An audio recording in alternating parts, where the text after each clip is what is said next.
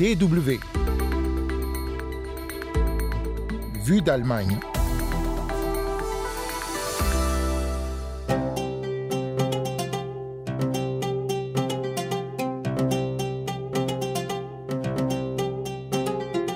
Nouveau départ dans les relations entre l'Allemagne et le Maroc, mais aussi tournant dans la position de l'Allemagne sur le Sahara occidental.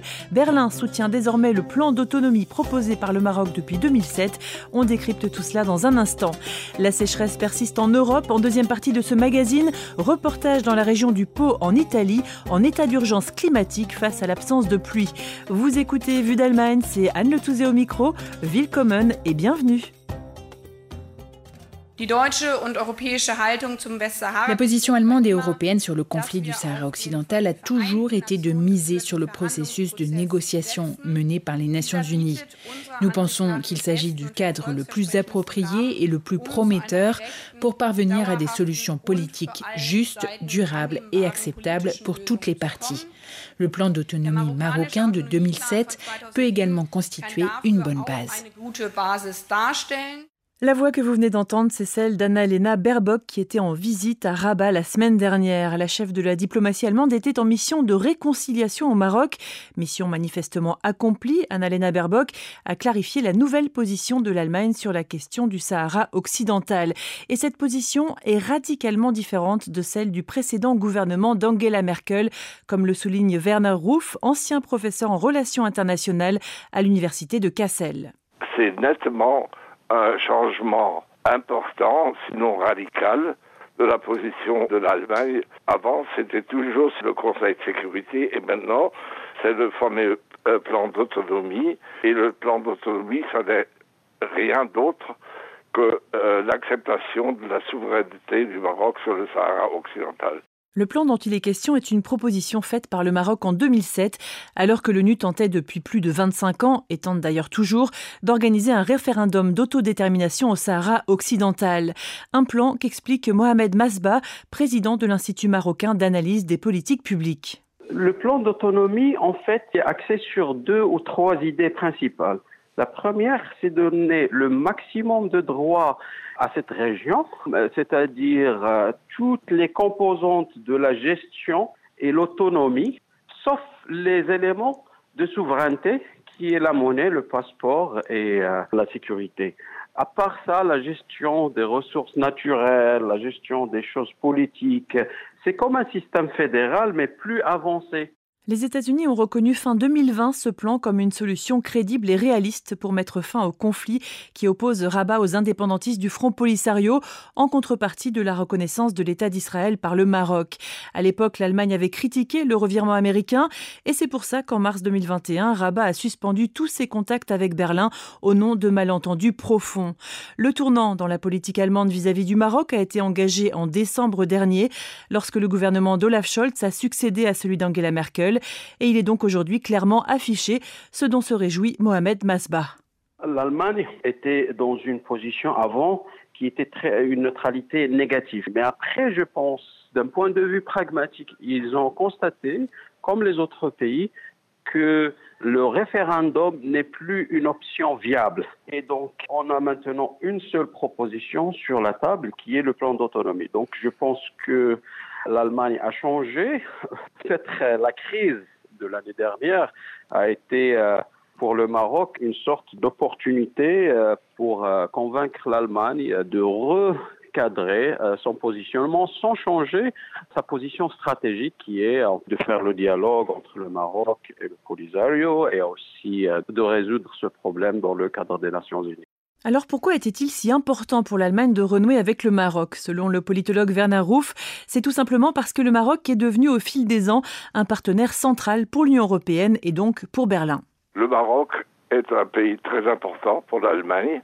Il a de l'importance pour les ressources du Sahara occidental, euh, les phosphates, le poisson et surtout euh, l'énergie solaire, et pour les réfugiés de l'Afrique.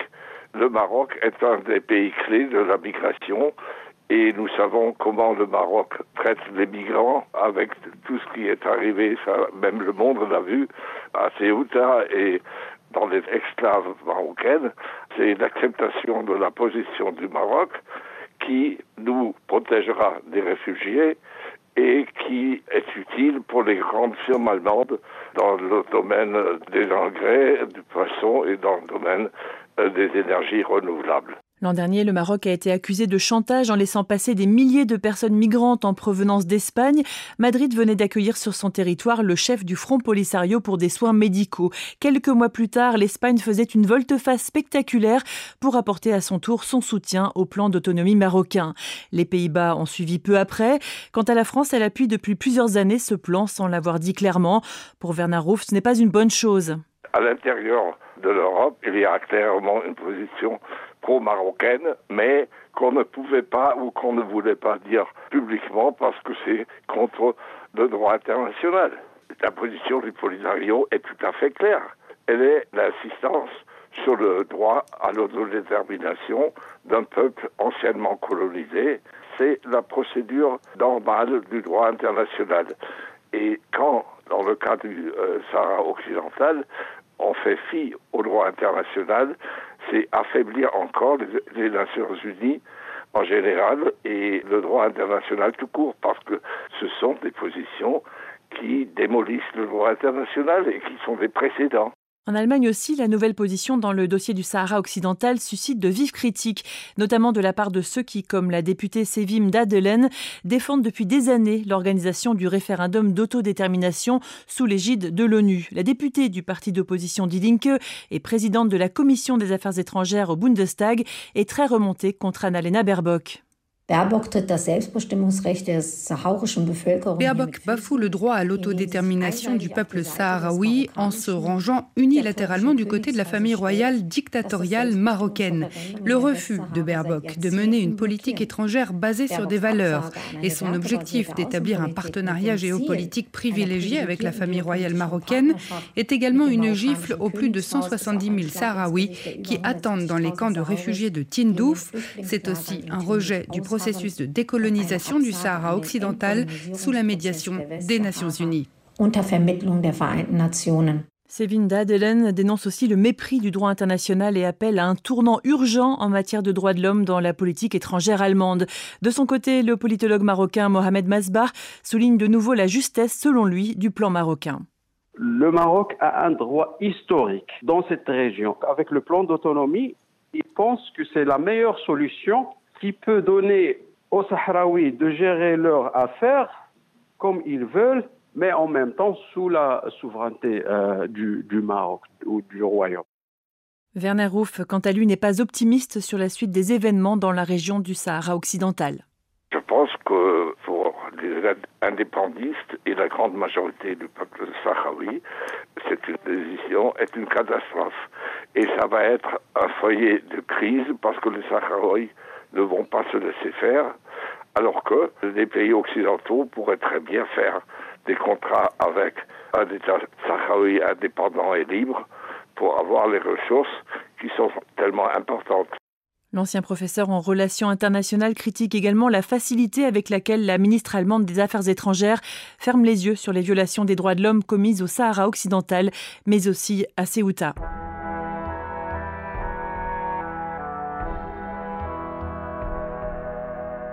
Vue d'Allemagne, deuxième partie, et on passe à un dossier moins complexe d'un point de vue politique, mais tout autant dramatique d'un point de vue écologique. Comme d'autres régions du monde, le continent européen est touché par une sécheresse historique, une sécheresse qui frappe entre autres le nord de l'Italie depuis de longs mois. Effet du réchauffement climatique, le bassin du Pô, plus grand fleuve italien, subit cette année sa pire crise depuis 70 ans.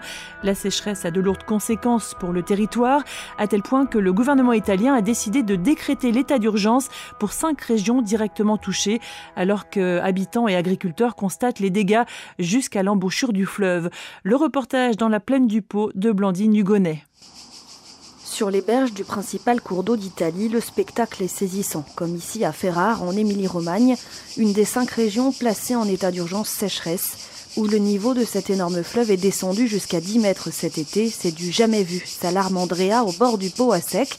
Il est employé d'un restaurant, habituellement les pieds dans l'eau. C'est très inquiétant. Il y a vraiment très peu d'eau. Ça me désole de voir le pot comme ça. C'était un très bel endroit ici. Nos clients qui passent nous disent Madonna. On n'a jamais vu le fleuve aussi bas. Face à Andrea, le pot prend des allures de désert qui craque sous la semelle. L'aridité est telle qu'il est possible de descendre marcher dans le lit du fleuve qui irrigue l'Italie d'ouest en est. Il faut dire que depuis le début de l'année, presque aucune goutte n'est tombée ici. Plus de 120 jours sans pluie au total dans le nord de l'Italie. Les températures y ont atteint des records et les quelques orages éparses de l'été n'ont pas réussi à rattraper la pire sécheresse jamais enregistrée. Il n'y a plus de boue, ce n'est que de la poussière. Au milieu de ces vergers, Filippo, 30 ans, constate les conséquences avec dépit, comme nombre d'agriculteurs de la région. Dans la plaine du Pau, plus grande zone agricole et potager de l'Italie qui représente 40% de la production nationale, les nappes phréatiques sont asséchées et les cultures déjà abîmées. Ici, ce sont mes poiriers. On voit bien comme ils ont souffert du manque d'eau au moment le plus important de leur maturation. La sécheresse les a tués. Là, on a aussi 7 hectares de tomates qu'on essaie d'irriguer artificiellement un jour sur deux. Mais vous voyez, sans l'approvisionnement en eau par les canaux du Pau, ici, ça met notre secteur à genoux, on ne peut plus cultiver. Et les pertes agricoles sont irréversibles, estimées à 30% cette année, notamment pour le riz, le maïs et le blé. Le Pau, historiquement, est la principale source d'eau pour notre territoire. Donc notre plus grande inquiétude a toujours été qu'on manque d'eau. Et malheureusement, aujourd'hui, c'est devenu une réalité. C'est une situation qu'on n'avait jamais vécue. situazione mai vissuta. Ricardo Cassotti, vice-président de la Confédération nationale des agriculteurs, est pessimiste. La sécheresse va coûter cher aux producteurs italiens. Pour réussir à faire pousser les semences ici, certains ont été contraints d'irriguer dès l'hiver ou même l'automne dernier. L'irrigation suppose qu'il y ait aussi les moyens d'acheminer l'eau dans les champs. Et normalement, on fait ça avec des pompes. Mais le coût de leur carburant a explosé. Et dans le contexte national et international de l'augmentation des prix, ça signifie que l'agriculteur doit dépenser encore plus pour essayer de sauver sa récolte et espérer s'en sortir financièrement. Quelques dizaines de kilomètres plus loin, nous avons rendez-vous au delta du Pau, dans la région voisine de la Vénétie, elle aussi placée en état d'urgence sécheresse. Ici, de l'eau à perte de vue, mais de l'eau de mer, c'est l'Adriatique où se jette le fleuve, après 650 kilomètres de parcours. Sauf que cette année, c'est le monde à l'envers. À cause de la sécheresse historique, le débit du plus grand fleuve d'Italie est si faible que la mer remonte le lit du Pau en sens inverse. De l'eau salée, non consommable, qui s'est infiltrée sur plus de 40 kilomètres à l'intérieur des terres désastre pour les champs de céréales de Nino brûlés par le sel.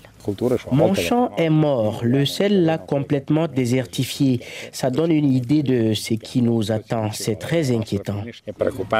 C'est aussi un cauchemar pour les pêcheurs à l'embouchure du Pau. Dans une cabane sur pilotis, Paolo Manchin, producteur de moules, ouvre sans enthousiasme une coquille tout juste pêchée. L'eau salée perturbe ces mollusques élevés dans une eau saumâtre.